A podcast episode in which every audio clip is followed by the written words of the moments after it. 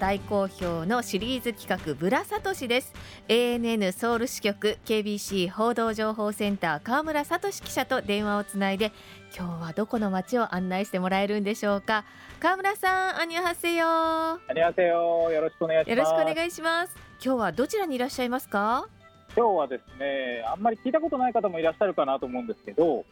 ヘバンチョンというエリアに来てます。ヘバンチョンヘバンチョンってですね、漢字で書くと解放村って書くんですね。解放感とかの解放に村と書いてヘバンチョンと読むんですけど。解き放つ村ですか？そうですね。場所でいうとイテウォンのすぐお隣で、はい、ソウル駅からだと車で15分ぐらいなんですね。で私がこの番組でこれまで紹介してきたミョンドンとかイテウォンとかそういうところに比べるとちょっとですねマイナーかなとも思うんですけど、はい、ちょっと実は個人的に最近このエリアを開拓するのにすごくハマってまして、うん、毎週末来てるんですよ。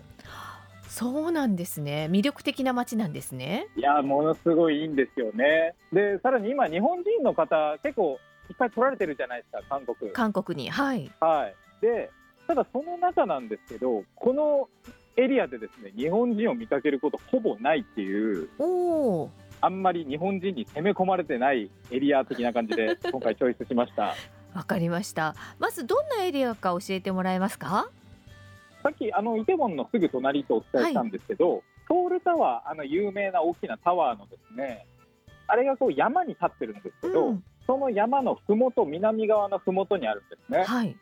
で1キロぐらいの坂道なんですよ。坂道がずっと続いてるわけですね。そうなんです。でそのメイン通りにはお店だったりとか、うん、レストランとかいっぱいあるんですけど、うん、そこからこう1本入るともう住宅がこうひしめき合ってるんですね。ほう、まあ、九州でいうとなんとなく長崎とかそういう感じの光景をイメージしてもらえれば分かりやすいかなと思うんですけど、はいでそこに何年か前からですねおしゃれなカフェとか飲食店がめちゃめちゃオープンしてきていて、うん、でそこの1キロの坂をですね今日登りながらお伝えをしていければな 途中で息が切れる、ね、そうなんです。それなりの坂なんでちょっと途中から苦しそうになるかもしれないですけど。でこの辺あれなんです。イテウォンと同じく、はい、あの昔近くに米軍基地があったんで外国人がすごく住んでいて、はいでただイテウォンとの違いでいうとイテウォンはこう繁華街なんですよ。うんでそれに対してまあこちらは住宅街っていう感じであ住宅街だけどお店は結構あるってことですね。うん、そうなんですそうなんです周り見渡すと今も目の前にあるのがピザ屋さんがあって、うん、それとあと外国のですねお菓子を売ってるような店があって、まあ、そんなちょっと異国情緒あふれるというか、はい、そんな感じの街で。うん分かりやすく韓国ドラマファンなら分かると思うんですけど、はい、イテウォンクラスを思い出してください。イテウォンクラスで、はい、最初の方でこうヘロイがツアーを背負って、うん、ツアーの家に送り届けるところを覚えてます。イテウォンで2人で飲んだ後にあああのハロウィンの日に会ってそうですそうですそうです。その後送り届けてる結構な坂道でしたよね。そう坂道をねひたすらヘロイがこうツアーを背負って登っていくんですけど、うんうん、それが撮影されたのがこのヘバントンというエリアであのなのでああいう光景をなんとなくイメージしてもらえればわかるかなって感じです、はい、あれですよね。なんか海外っぽいあのレンガ造りのお家みたいな。そうですね。ちょっとこう欧米っぽいっていうんですかね、うん、赤っぽい外壁の家とかお店が並んでますね、はい、イテモンプラスでいうと、はい、ロケ地も結構こっちにもあるんですねヘバンチョンにも。あそうなんですか。そうなんです。あのイテウォンクラスのタンバムの2号店、うん、移転した後のタンバムはこのヘバンチョンの上の方にあるお店で取られてますね。タンバム2号店はこの間実は、うん、あのソウルに遊びに行った時に川村記者に案内していただいて連れて行っていただいたんですよねそうですね、行きましたね。まさにその加藤さんと行ったのが、その坂を登りきったところにあるその看板の2号店、あのイテモンクラスで取られたところですね。なるほど。はい。あそこはでも本当に見晴らしが良かったですね。あそうなんです。もうソウルタワーの麓なんで、ソウルタワーも見えるし、ソウルの街も一望できるって本当絶景スポットなんですよね。はい。ちょうど夕方だったんですけれども、あなんかこう、夕日が沈んでいく様みたいなのが見えて、こう刻々とこう色が変わっていって。でソウルの街並みがこう色づいていく、うん、オレンジに色づいていくみたいな感じで綺麗でしたね。はいはい綺麗だし、うん、まあそういうルーフトップのバーとかカフェが結構立ち並んでるんですよ。たくさんありましたね。そうか。その途中に通ったあの坂がヘバンチョンなんですね、うん、あのエリアが。そうですそうです。いやちょっとおしゃれだなと思いながら通ったんですよ。あですよね夜も綺麗でしたよね、うん、いろいろこう店が。今上がってきても結構息もね切れてきたんですけど。何がありますか？お店は。やっぱりカフェとかバーとか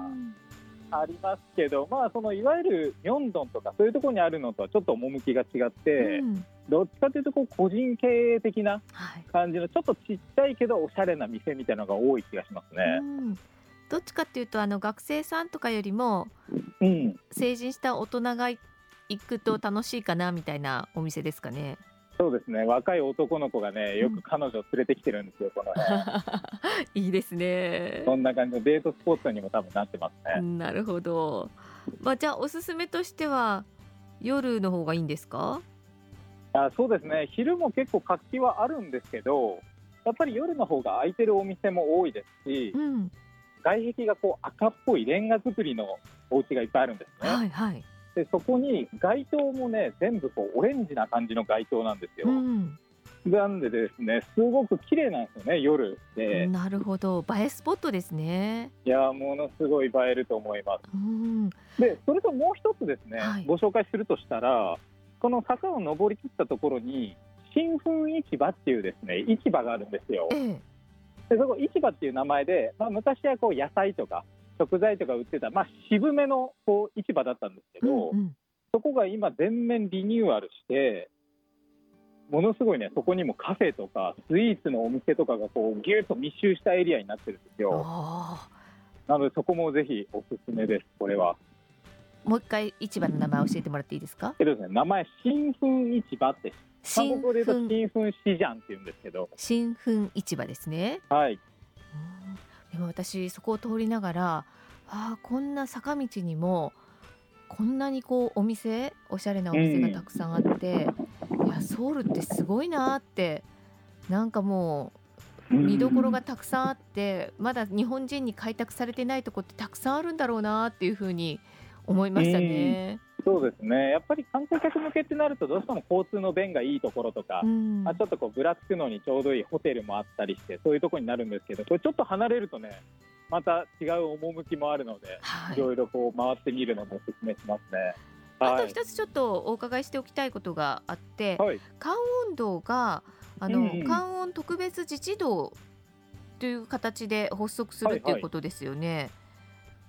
そうですね。関央道ってソウルの東にあって日本海に面しているエリアなんですけど、はい、まあ、ここが今回特別自治道になるっていうことで、うん、あのまあ、自治体の権限が増えて、まあ、よりその町に合った都市づくりができますよっていうことなんですね。うん、で、まあ、日本でいうとこう政令指定都市になっていましたみたいな感じだと思うんですけど他にもありますか？こういう自治道っていうのは。えっとですね、これが3つ目だったと思いますね、韓国では。はい、もちろんソウル市とかはまた別の枠組みなんですけど、ええ、でこのカンウォン道ってビーチがすごく有名なんですよ。なんか BTS の撮影とかにも使われたっていう話聞いてますけど、そうですか。そうそれでファンも結構行ってるらしくて、うんうん、私も個人的な話なんですけど行こうかなって今計画してるんですけど韓国も同じく夏休みシーズンで、はい予約がもう全然取れないんですよね。あそうですか。それぐらい人気スポットなんですね。うんですね。ということで川村さん今どの辺にいるんですか？今ですねあのある程度上まで登ってきたので、はい、じゃああの割と、えー、ヘバンチョンの上の方から坂の上の方から見る景色ヘバンチョンの色は何色でしょうか？はい色はでもやっぱりオレンジのこのあったかい感じのイメージですね、うん、ヘバンチョンは。なんとなくわかる気がします。私も、うん、まあ通りかかっただけですけれども、うんうん、あのあたりなんかオレンジが似合うなっていう気がします。そうですよね。こうネオンとかがあんまりないですね。そうですね。うん。川村さんありがとうございました。はい、ありがとうございました。ここまでは ANN ソウル支局 KBC 報道情報センター川村聡記者でした。